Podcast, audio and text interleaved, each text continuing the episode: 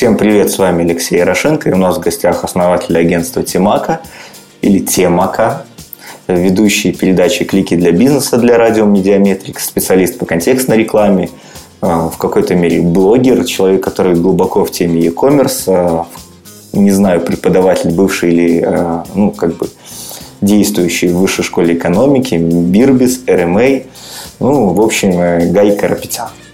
Привет, Гай. Привет, Леша. Слушай, для начала расскажи, пожалуйста, э, какими проектами, чем вообще ты сейчас занимаешься? Ну, если ну, о агентстве Темака или Тимака.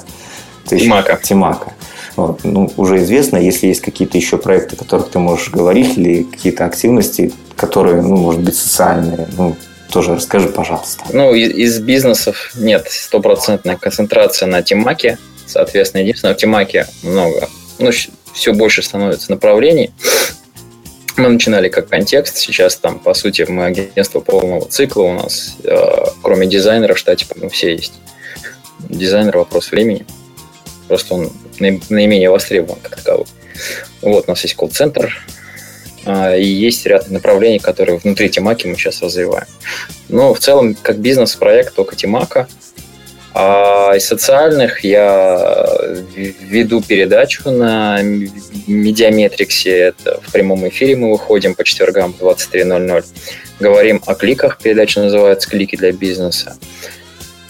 Я преподаю, ну, в данный момент постоянно преподаю только в РМА. Это такая московская школа, через которую в которой обучают интернет-менеджменту, через которую прошли практически э, ну, все более-менее заметные люди интернет-сферы Москвы или в качестве преподавателя, или в качестве студентов. Я сначала был студентом, сейчас я там преподаватель.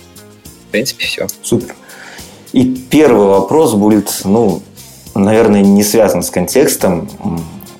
Вот я сейчас задам вопрос, потом объясню, почему задал этот вопрос, а потом снова повторю его.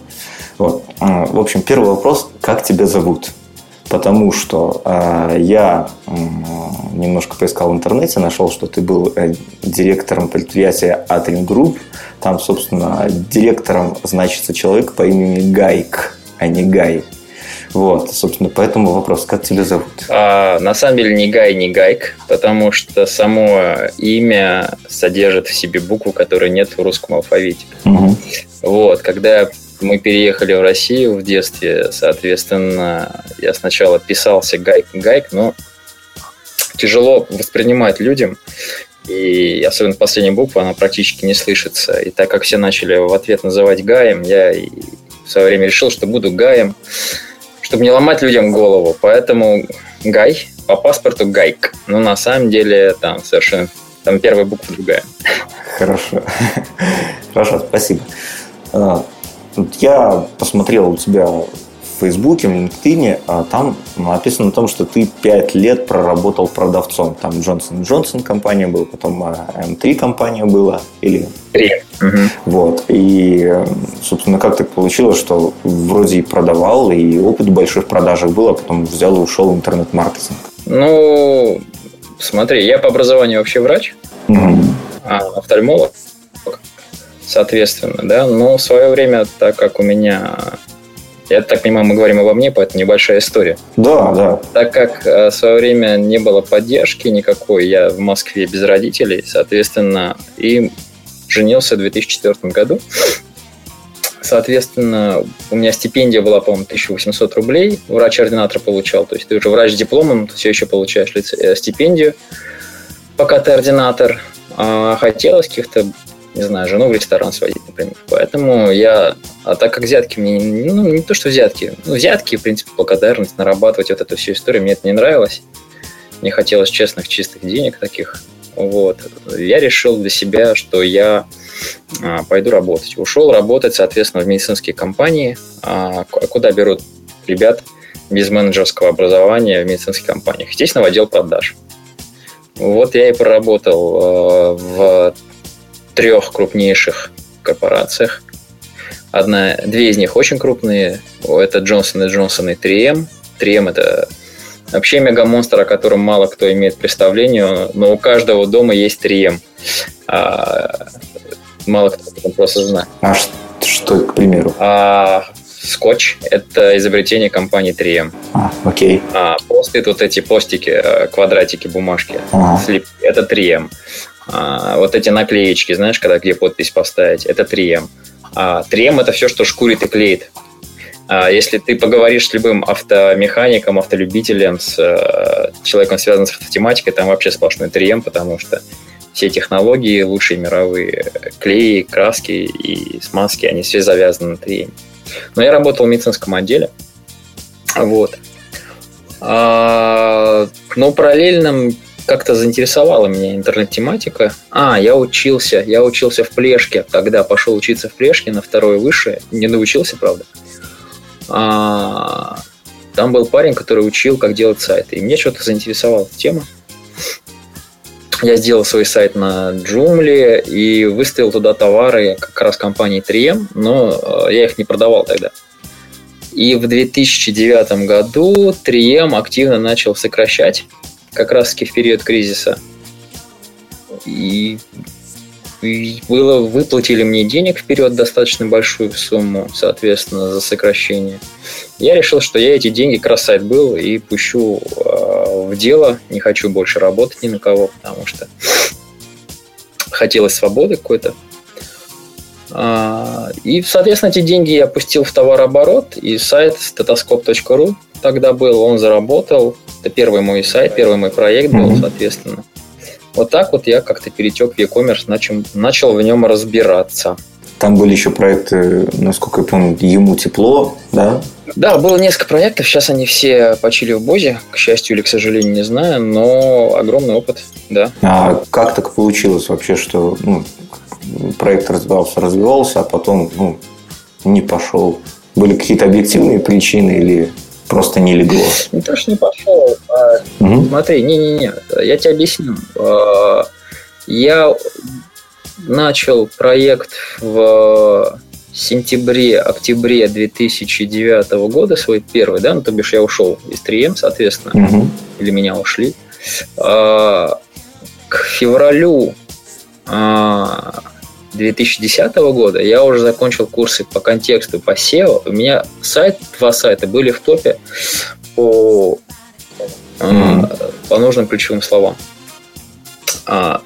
И, в принципе, в дальнейшем это перекос такой, знаешь, всегда у многих e-commerce, особенно ранних, таких вот, когда мы начинали все, кто-то чуть раньше, я там где-то в 2009 присоединился, получается, мы очень верили в индустрию, но у всех были какие-то перекосы свои. Кто-то очень сильно специализировался на чем-то, из-за этого страдали бизнесы. Я, например, всегда был увлечен трафиком. Я больше занимался трафиком, чем а, стратегическим развитием e-commerce.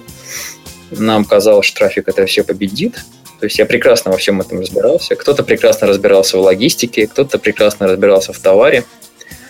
А моя основная компетенция всегда был трафик. Поэтому в какой-то момент это стало основным интересом и а, основной сильной стороной. Да? И ты понимаешь, а, что на самом деле вот есть такое мнение, в частности, недавно Александр Журба писал у себя в Фейсбуке, что если, мол, вы разбираетесь в трафике, в контексте, зачем вы продаете там свои услуги, вы можете пойти взять любой бизнес, любой товар и якобы э, и, сдел... и заработайте себе деньги, не, не дурите людям мозги, что-то такое там было, да. Если бы вы разбирались, действительно умели бы, то сделали бы это сами. Вопрос в том, что как только ты уходишь из этого, ослабляешь хватку внимания, ты начинаешь а, сразу терять свой уровень компетенции. Mm-hmm. Мультитаскинг убивает очень сильно. Невозможно быть там лучшим в трафике, лучшим в контексте, одновременно а, всеми остальными вещами заниматься.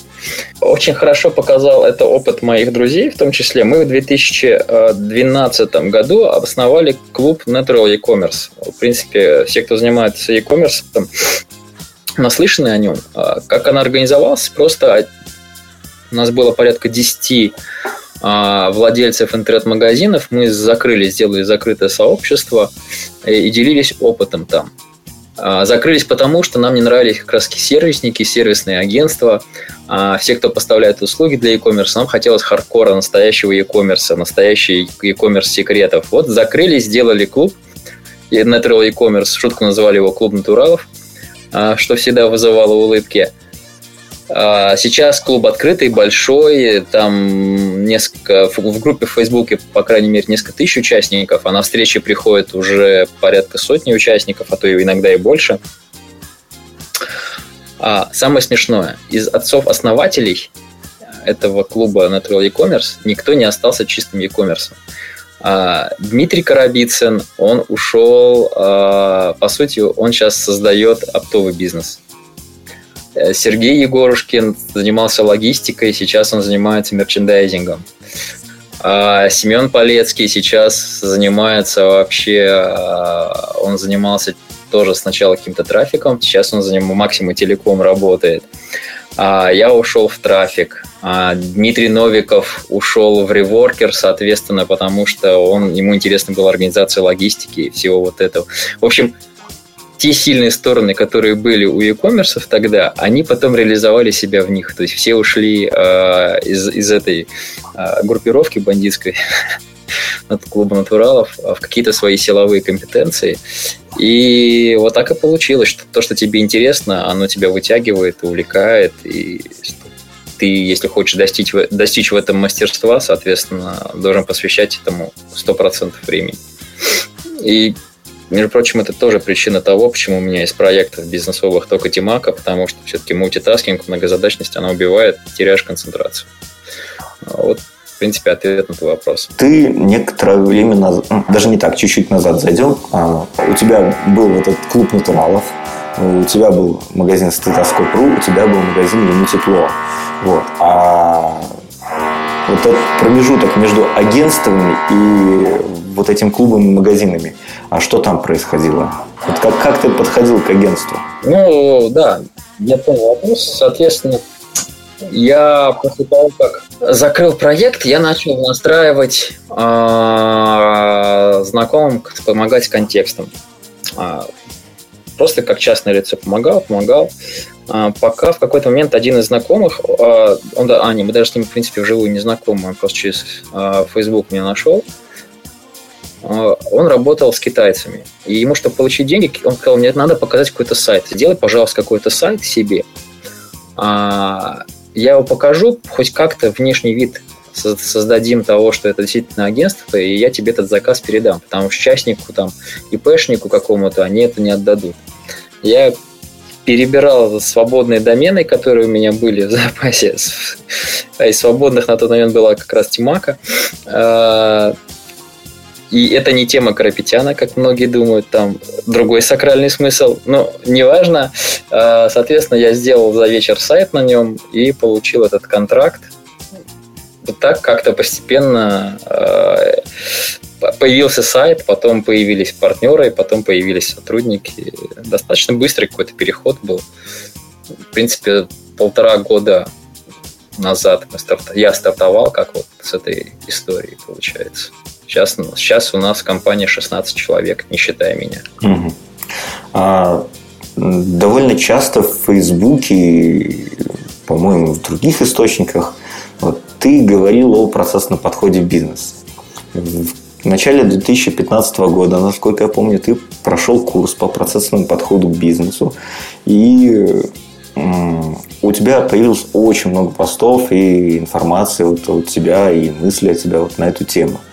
Вот. А, а потом вот буквально вот через там, несколько месяцев после этого курса появилась Тимака. Это как-то связано. Тимака появилась раньше. Тимака появилась официальный день рождения Тимаки. Это 1 июня 2015 года. Угу. А на курсе я ходил в э, феврале 2016 года, то бишь там. А. Хронология немножко нарушена. Но Тимак очень сильно поменялась в этот момент после окончания курса. В частности, мы закрыли московский офис, а, переехали в Ульяновск, и, по крайней мере, стало понятно, как масштабизировать историю индивидуального подхода к проекту через выстраивание процесса. Да? То бишь, но для тех, кто понимает немножко контекст, я объясню, что надо было найти ключевые рэперные точки, куда должен включаться эксперт. То есть ключ, ключевые точки, которые можно... Есть вещи, которые можно разделить на функции и процессы. Вот мы разбили функционально контекст, разложили себе его. Если интересно, можете зайти на сайт Тимаки в раздел функции. Там, в принципе, по полочкам расписана каждая функция как таковая. Да? Как из нее сделать процесс и поддерживать качество. А, соответственно, мы выбрали те реперные точки, куда должен подключаться специалист, эксперт в нужный момент и оценивать. Да? Ну, то бишь, например, где нужен специалист? На сбор семантического ядра а, он не нужен. Он нужен только на первом этапе, когда идет так называемая, мы это называем матрица семантическая. Просто посмотреть и оценить ее, достаточно ли широко взято, нет ли лишнего. Окей, тот исполнитель, стажер это делает, получается, эксперт посмотрел, ушел. Потом стажер из этого а, начинает превращать в полноценное семантическое ядро, пытается его кластеризировать. Опять-таки в конце приходит эксперт, смотрит на уже кластеризированное семантическое ядро, смотрит, как каким подходом это пошло, и уходит. Потом а, эксперт появляется только в моменте, когда объявления уже шаблоны готовы, смотрит их, оценивает, соответственно, пускается в рекламу все это, в продакшн, да, уже непосредственно в, не в продакшн, а уже компания непосредственно спускается. То есть есть дорогие люди, а есть стажеры, да, и, соответственно, вопрос, чтобы не делал всю стопроцентную работу человек а, дорогой, с большими компетенциями, надо было разделить это функционально, понять, где он должен подключаться. Вот курс процессом Владислава Сироты тогда очень помог это наглядно понять, чем вообще различается функция от процесса, процесс от проекта, а, как это все масштабизировать, как давать этому обратную связь. Не могу сказать, что мы достигли идеала, безусловно, у нас ошибки продолжаются, мы постоянно меняемся, в первую очередь даже в связи с тем, что а, меняются и люди, и клиенты более высокого уровня, более сложные приходят. И если изначально мы старались стандартизировать все.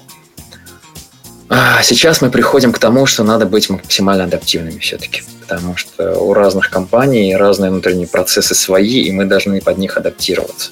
У тебя, по сути, получилось разложить контекст по функциям. Вот. А с другой стороны, есть адаптивность, вот, которая некоторые функции включает и некоторые выключает и где-то меняет вот этот процесс. А насколько получилось вообще стандартизировать вот а, контекст, разложенный по функциям, по отношению к разным компаниям. У одних одни потребности, у других другие, у третьих третьи. Вот. Это вообще, по-твоему, реально сделать, либо это утопическая задача? Реально, потому что, смотри, контекст можем разделить, мы делим, опять-таки, весь контекст на три этапа. Первый этап – это настройка, второй этап – это ведение, а третий этап, догадаешься, что? Да, отчетность. Нет? Нет. Отчетность мы в ведение вкладываем. У нас есть еще третий этап – кластеризация. Да, перекластеризация. А. А, вот что касается этапа настройки и этапа перекластеризации, там стандартные правила. В принципе, а, не сильно зависит от процессов компании, которые заказчика – то, как мы настроим и как перекластеризируем. Но очень сильно зависит от процессов компании, как мы будем вести эту компанию.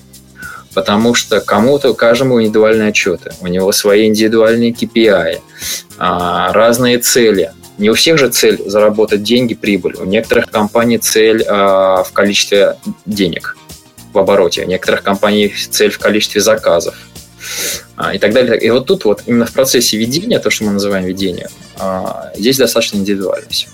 А еще раз поясни, перекластеризация в твоем понимании, что это такое? А, опять-таки, это наш внутренний термин. Я, когда вел курсы, рассказывал о нем. Если говорить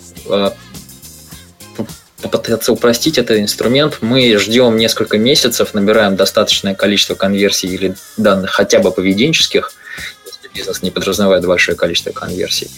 И э, изначальная кластеризация, она полностью убивается, и, комп- и фразы делятся, сейчас упрощенно говорю, на три типа. Э, хорошие, средние и плохие. И ставка не ставится, исходя из средней конверсии данного кластера. Например, в хороших, мы, да, тех, кто мы выбрали.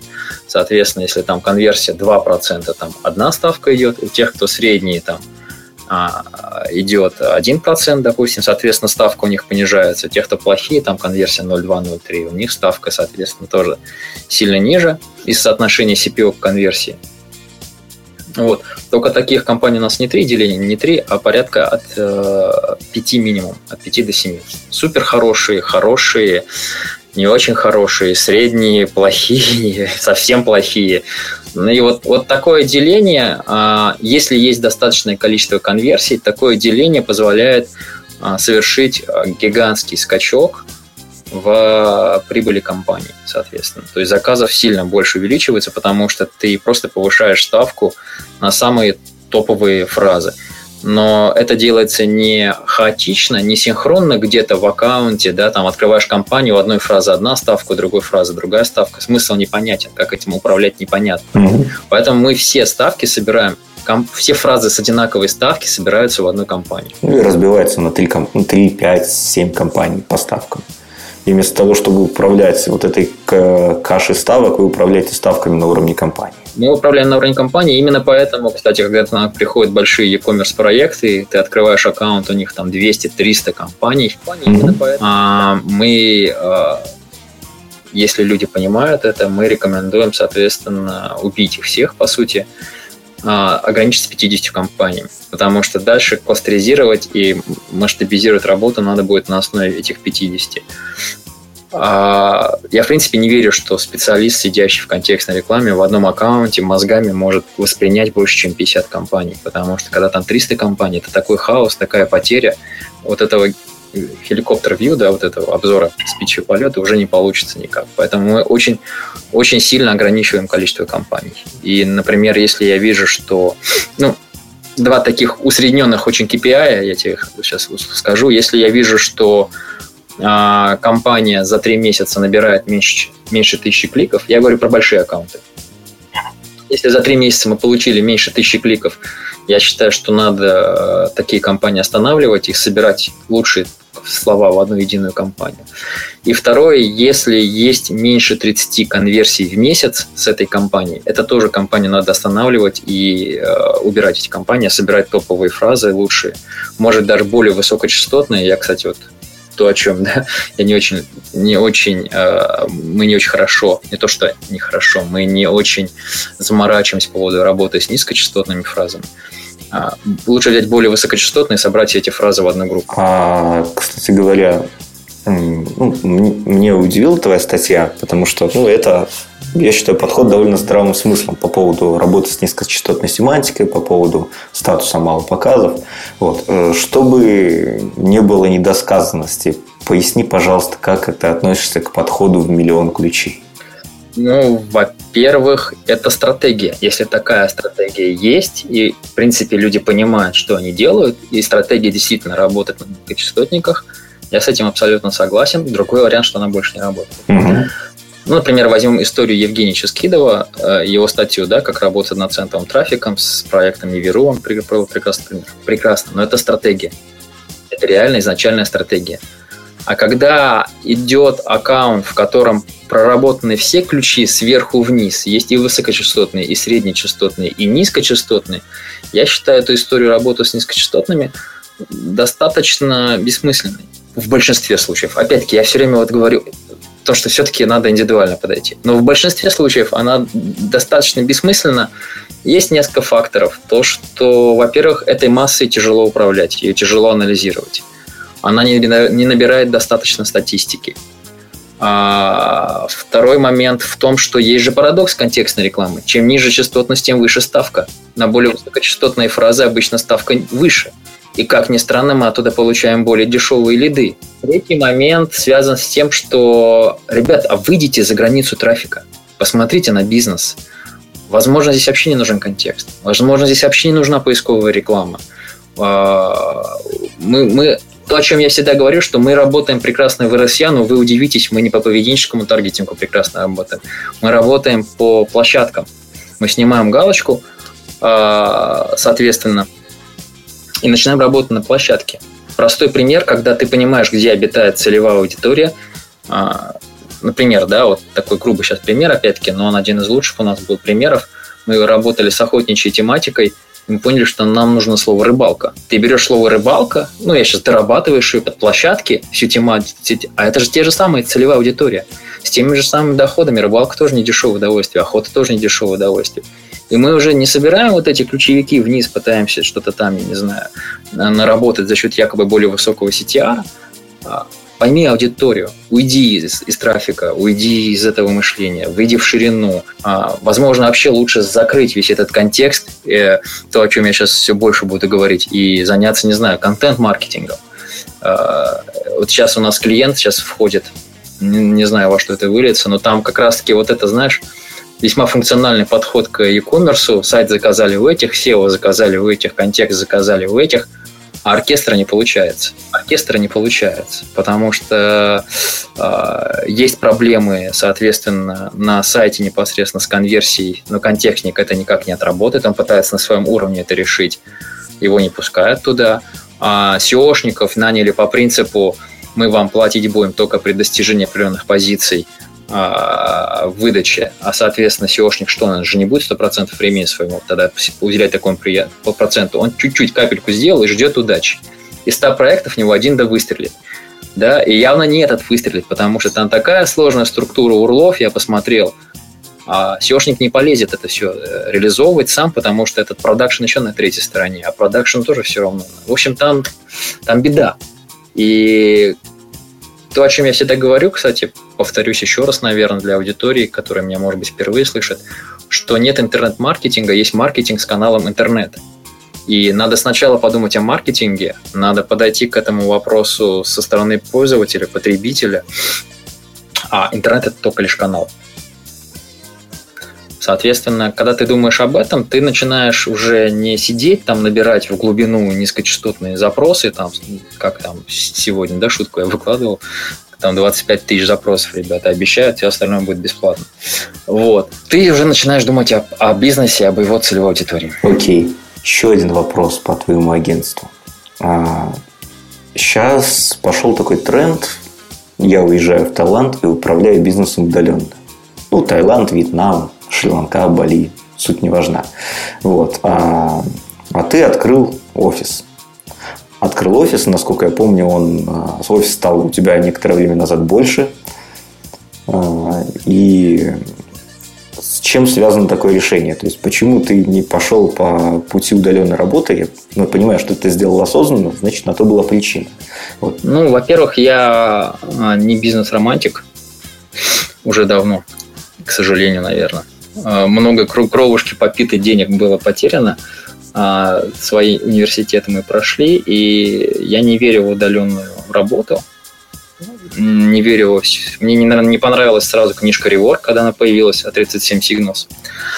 А, соответственно, у нас есть офис, у нас все сотрудники сидят в офисе, у нас все, и программист сидит в офисе, и э, руководство все сидит, в офисе, исполнители сидят в офисе. И даже у нас колл-центр, изначально мы думали, может быть, людей дома держать. Нет, мы всех собрали в офис, потому что а, подозреваю, что это все-таки связано с нашей ментальностью. Я хоть не русский, назову ее русской, потому что сам соответствует этой ментальности. Вот. А в нашей стране надо собрать всех в одно место, чтобы можно было управлять этим а, более быстрее, более точно. Но при этом, заметьте, я сейчас сижу дома, а в Ульяновске. Mm-hmm. То есть некий вариант удаленного управления все-таки я допускаю. Другое дело, что я приезжаю в Ульяновск, стараюсь приехать э, хотя бы раз в месяц на неделю, а иногда и на две. Потому что каждый приезд это все-таки я передаю э, свою энергетику, свое мышление, свое понимание компании, и она делает новый шаг.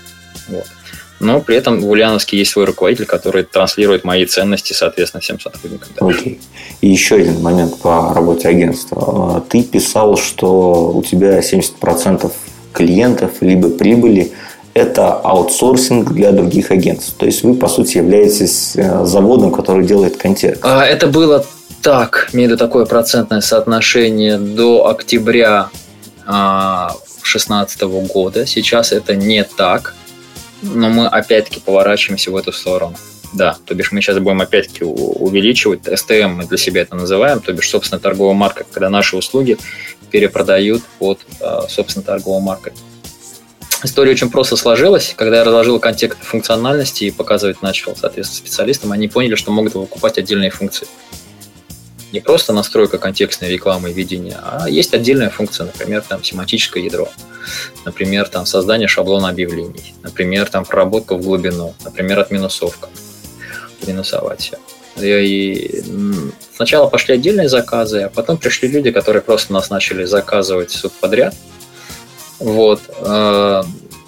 Э, так эта история родилась, да, и мы сейчас выводим отдельный проект, он буквально со дня на день должен быть, будет запущен, будет называться Планка.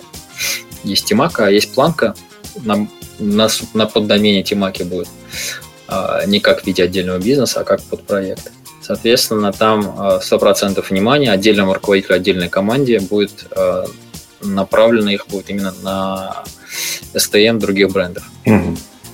А что вообще интереснее? Работать, по-твоему, с теми, кто продают твои услуги, либо напрямую с клиентом? То есть где какие-то нюансы видишь? Ну, сейчас, по крайней мере, мое восприятие клиента меняется. Наверное, потому что мы можем себе позволить уже местами выбирать, местами передохнуть. Но интереснее работать именно с клиентами, которые понимают, что маркетинг лишь канал. То бишь мы уходим от покупки непосредственного исполнения там, контекста, а мы получаем бизнес-задачи и пытаемся их в рамках интернета реализовать.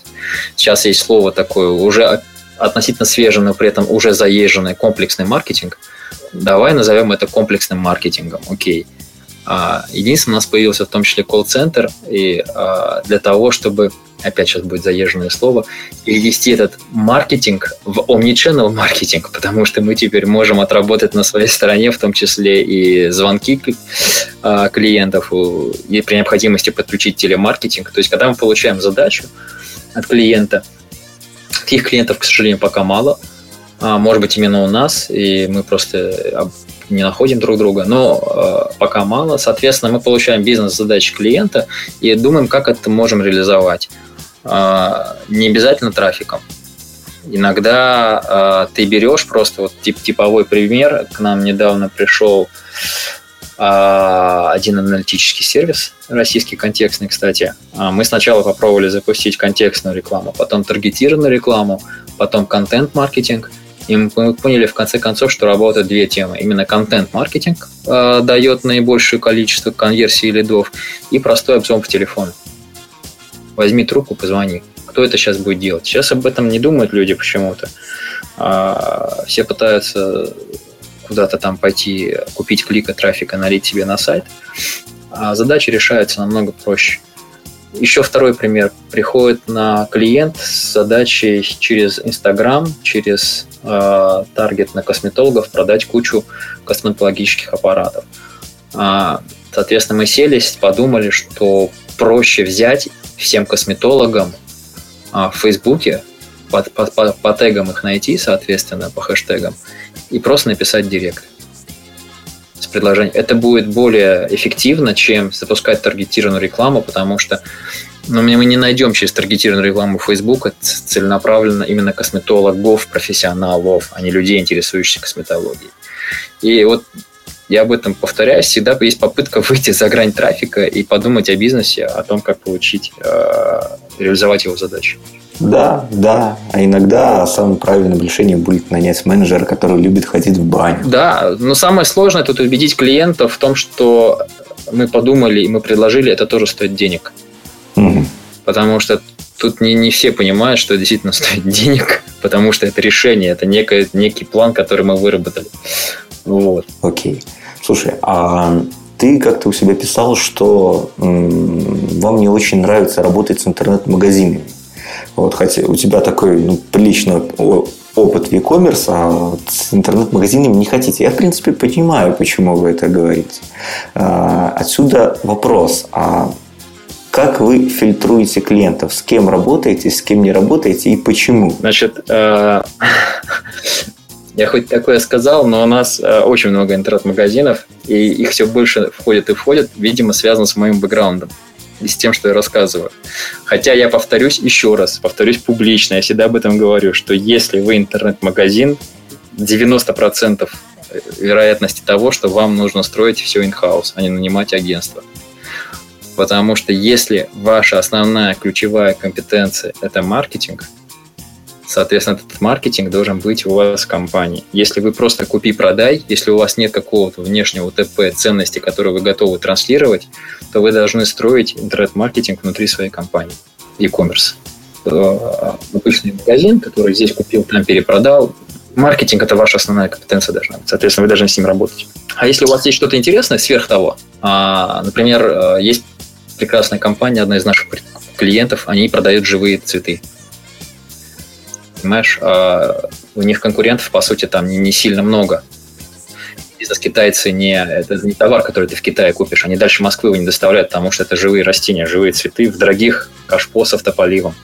Mm-hmm. А, такие бизнес не копируют. Тут есть чем заниматься, есть что развивать самому владельцу бизнеса, на что свое внимание обращать. А тут да, тут, конечно, найм агентства прекрасное решение. И вот подобным бизнесом. А когда e-commerce, у тебя вопрос как звучал, я потерялся. А, как, с какими клиентами работаете, с какими не работаете и почему? А, я тебе не могу сказать, что у нас какой-то жесткий фильтр, с кем мы работаем, с кем мы не работаем. Возможно, кстати, это наша проблема сейчас, потому что мы, по сути, делаем все для всех, кто готов а, оплатить наши услуги. Они относительно и недорогие, и не дешевые, ну, скажем так. В рынке. Средний уровень, сред... чуть выше, наверное, среднего уровня рынка, такой middle plus.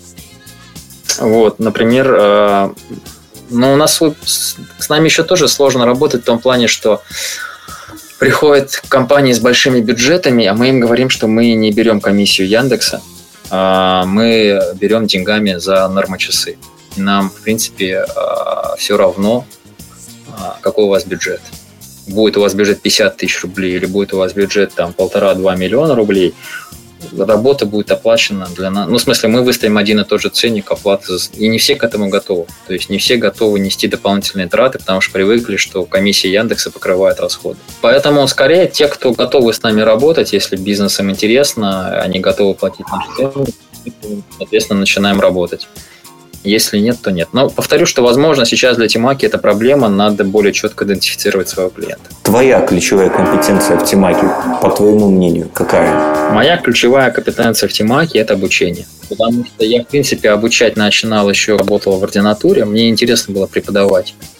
Я обучать контексту начинал своих сотрудников еще, когда у нас были интернет-магазины. Потом, как ты знаешь, у меня тоже были свои курсы. Я сейчас решил, что я больше не буду вести свои курсы.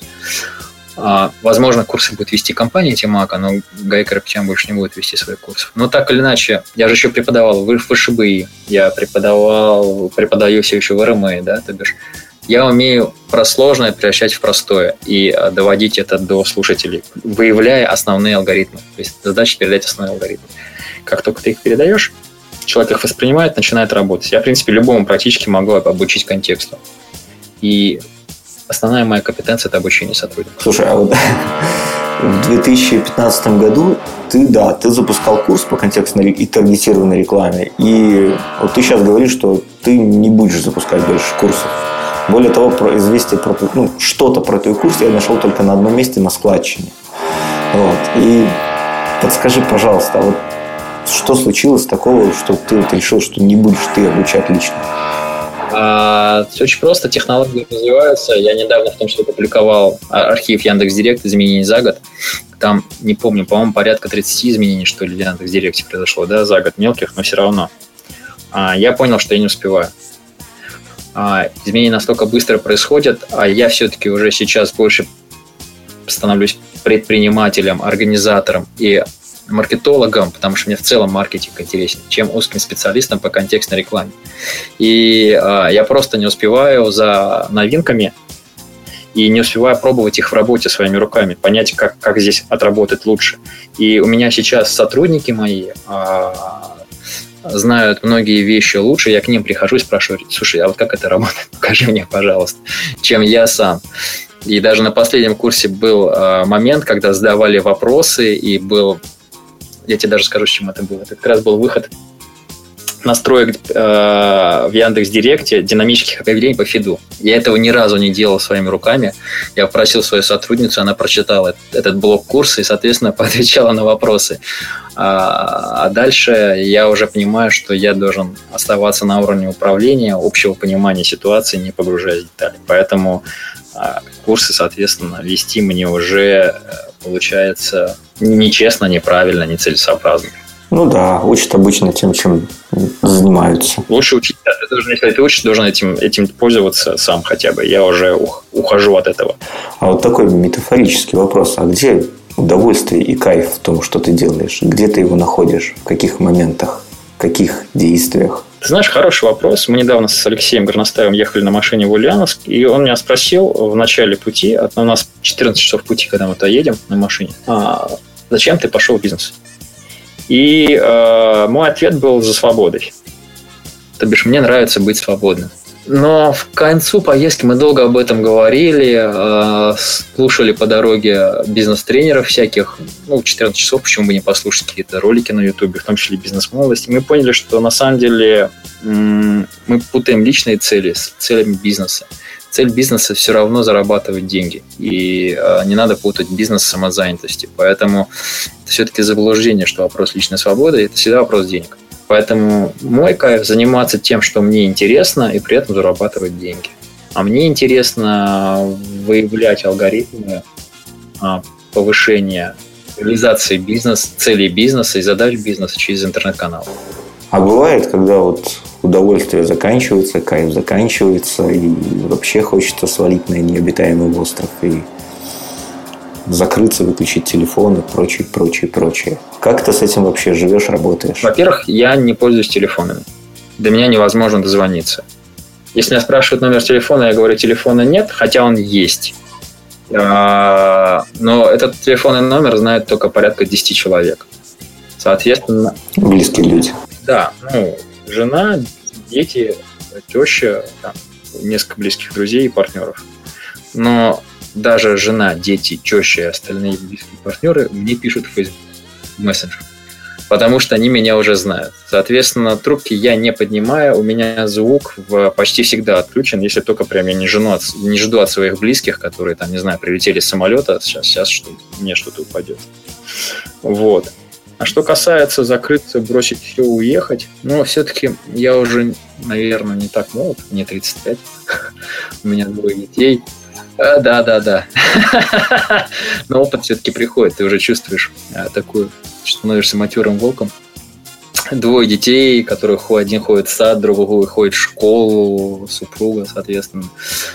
А, это, мне кажется, невозможно там бросить и уйти, и если бросать и уйти, то это какой-то эмоциональный, нерациональный подход, соответственно. С рациональной точки зрения у тебя есть проблемы, давай их решай. Да, бывают сложные клиенты, бывают клиенты с непониманием, бывает пытаешься сделать для клиента хорошо, он этого не понимает. Бывает клиент для тебя пытается сделать хорошо, ты этого не понимаешь абсолютно. Вот. Но меня вот прям не ломает. Нет желания бросить, уйти куда-то. Мне хочется больше и больше. А как ты с этим работаешь? К примеру, вот Роман Рыбальченко, мы с ним в прошлом подкасте общались, он забавно такой вещь сказал, я стараюсь находить в этом своеобразный кайф. Слушай, а я не устаю. Алексей, э, если, мне это интересно, я это сам себе придумал, я сам для себя это выбрал. Почему? Я не понимаю, почему я должен уставать от этого. Это то, чем я... Угу. Я себе могу позволить выбирать, чем заниматься. Я выбрал себе, позволил... В смысле, я выбрал себе это. Как я могу от этого уставать? Это ж клево. Супер. Супер, спасибо. Вот. Еще один такой вопрос. Ну, уже, наверное, от агентства и от бизнеса будем понемногу отходить такую вольную тематику. Ты говорил, что закончил медицинский. И вот у а, Левитаса, к примеру, есть такой вот образ вот, э, мужика с бородой. Вот этот вот, вот, этот, черно-белый, и он узнаваем. Логотипчик. Да, у тебя не было такой мысли вот, сделать себе образ такого вот врача? Мы думали, кстати, над тем, чтобы э, сделать клинику интернет-маркетинга, только тут, знаешь, такая наша русская игра слов. Клиника, как, как сумасшедший дом, да? Клиника интернет-маркетинга. Я сейчас кручу пальцем у виска, типа клиника совсем уже интернет-маркетинг. Хотя с точки зрения медицины, то есть когда переводишь клиенту разговор на медицинский язык, конечно, проще объяснять многие аспекты. Но нет, не думал, возможно, сделаем. Вообще, тут я сам удивляюсь, и знакомые удивляются. Наверное, в принципе, у тебя такая же ситуация. Тот бренд, который создается вокруг имени, он создался так или иначе, он весьма нативный и органичный, то есть он не выстраивался по каким-то... Понятно. Слушай, а вот э, еще по поводу вот личного брендинга тогда вопрос. Э, Я вижу разные подходы к собственному контенту. К примеру, я вижу подход, я делаю все для целевой аудитории. А второй подход я вижу, который ну, он заключается в том, что я делаю то, что мне нравится, и есть люди, которые это принимают. А какой тебе подход ближе? Я подозреваю, что второй, но все-таки я хочу услышать это от тебя. А, это второй подход, потому что это видно, в принципе, наверное, по моему блогу по Фейсбуку, потому что у меня даже недооптимизированный блог и недооптимизированные заголовки. Если бы задача была бы исходить из интересов аудитории, я бы писал, наверное, мануалы, там, не знаю, как настроить там дополнительные динамические объявления, да. А у меня какой-нибудь текст там про контекстную рекламу называется «Письмо сотруднику». Ну, поэтому хочется писать что-то интересное, а, выражать себя, и говорю, органично. А если это людям нравится, то это прекрасно. Кстати, а ты помнишь, что ты в 2012 году написал такое стихотворение, называется «Давай тех задания». И когда вбиваешь э, в поиск Google твое имя, первое, что вылетает, это автокомплит, автоподстановка, которая предлагает вбить Гай Карапетян «Давай тех задания». То есть ты настолько популярный стишок создал. Да, да. да. Мини-стихотворение Ко мне при, при, пришла, я сидел даже в РМА, помню, и мне прилетел привет из Министерства обороны, там человек, в общем, зашел такой, а, что-то про это речь пошла, и я говорю, ну да, типа это я создал. Она говорит, слушай, так сегодня с Министерства обороны сидели там, а у, у генералов там твой стишок распечатан на столе и куча смеха. Ну, в смысле, люди сидят, ржут над этим. Ну, было, да, помню, конечно, куда деваться. Это очень, очень долго мне э, помогало открывать двери к людям некоторым, как, когда я говорил, что это я. Вот. Тем более пошло достаточно интересно, кстати, да, виральный момент был интересен, он пошел с именем. Обычно какие-то такие мемы, они уходят без имени автора-создателя. А тут я прям удивился, почти всегда он уходил с подписью автора-создателя. Это было достаточно интересно. Я не знаю, почему так произошло. Да, ну, собственно, у тебя получился мини-мем такой. А, еще такой вопрос, тоже, наверное, более личный. Ты довольно много выступаешь на конференциях, ты обучаешь, ты... Конференциях нет. Уже нет. Давно уже нет. Ну, по крайней мере, ведешь а, курс на Медиаметрикс. Программу. Ну, не курс, прости, пожалуйста, программу. Вот. И вот это своеобразная публичность, либо самореализация. Что тебе дает такое общение с людьми с точки зрения спикера, оратора, интервьюера? Наверное, это какое-то самоприятие.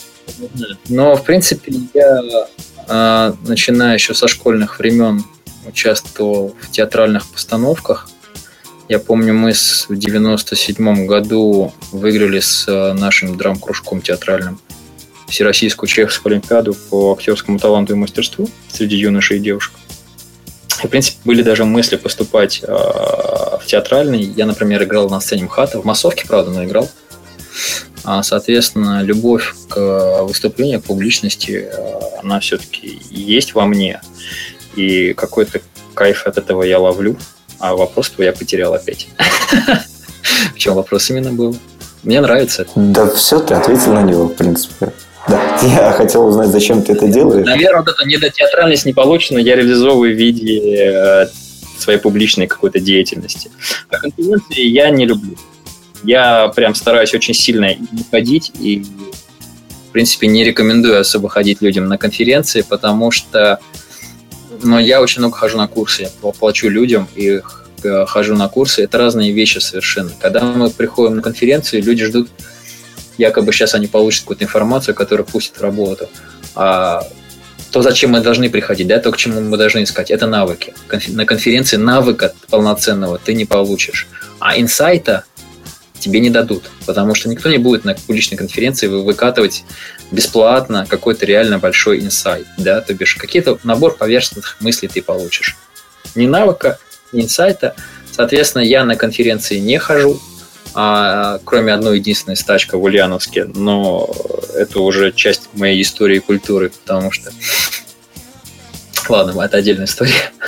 Вот. А, и я в этом году выступал только на стачке. И больше не... И даже, я тебе скажу, два-три года назад я выступал на практика Days у Бориса Преображенского. Я пришел туда с одной целью. Я со сцены сказал, что людям, если вы ходите на конференцию, вы, по сути, бездельники, потому что это некий момент прокрастинации.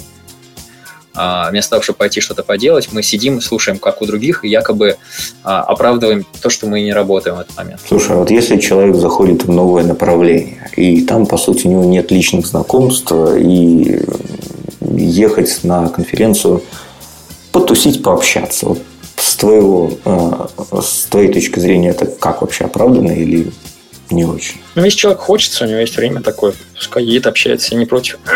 Другое дело, что если тебе хочется знаний, навыков, то, в принципе, все это бесплатно в интернете. Практически все сейчас можно получить бесплатно в интернете. А если тебе нужен нетворкинг, чтобы выйти на людей, познакомиться с ними, то да, тогда конференции, наверное. Хотя пожалуй, 80% моих каких-то знакомств, в том числе с тобой, например, да, это Facebook, мы с тобой никогда в глаза вживую друг друга не видели. И, в принципе, нетворкинг свой тоже можно реализовать а, в рамках интернета, не, выходя с людьми, не встречаясь. Я недавно видел прекрасный ролик в сети. Э, девочка, ей, по-моему, лет 12-14. Она научилась танцевать э, какой-то сумасшедший танец. А, просто на одном видео в Ютубе пересматриваю. Она говорит о том, что я его пересмотрел, наверное, миллион раз. Это сложная вещь, которая очень тяжело, а, тяжело этому навыку научиться, да, сложному танцу. Современный какой-то танец там был. Название уже не помню, потерял. Ну, что-то из современных а, направлений брейкданса. Соответственно, верхнего. Вот ты представляешь, вот такую вещь можно, может 12-летний ребенок просто дома освоить, пересмотрев миллион раз один ролик. Даже не, не обучающий ролик, а просто понравился ей танец.